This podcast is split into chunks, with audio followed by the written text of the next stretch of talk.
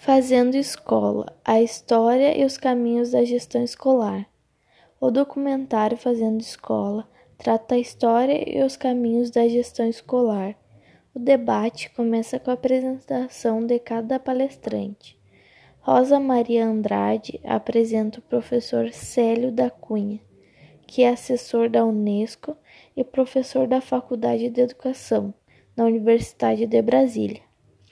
Erastus Fortes Mendonça, diretor da Faculdade de Brasília, e a Maria Abádia da Silva, professora da Faculdade de Educação na Universidade de Brasília. Após a apresentação, é mostrado como contexto uma filmagem do começo do século XX. É representado as mudanças que ocorreram naquela época e o avanço da educação e foi percebido também a diminuição dos alunos na continuidade dos estudos.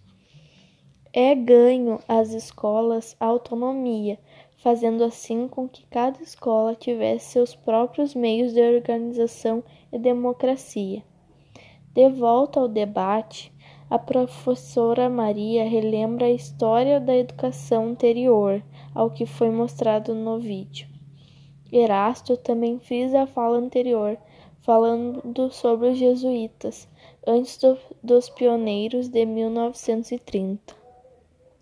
Célio ressalta a organização escolar jesuítica e Maria acrescenta os dois tipos de escola: um grupo destinado aos privilegiados e outro grupo daqueles que serviriam para a mão de obra os governantes e os governados, por assim dizer.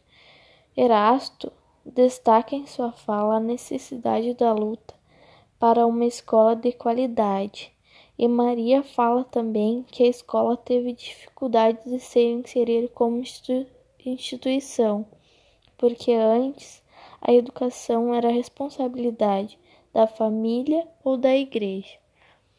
Célio continua a fala sobre a luta por mais democracia nas escolas e atribui que para isso acontecer é preciso uma nova política de Estado e aumento dos investimentos para a educação, e fala da importância do conhecimento.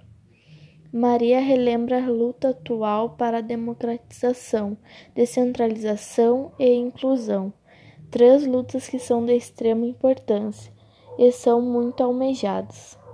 Célio e Erasto afirmam que a escola é uma rede estadual que traz a democracia para a comunidade e torna um cidadão.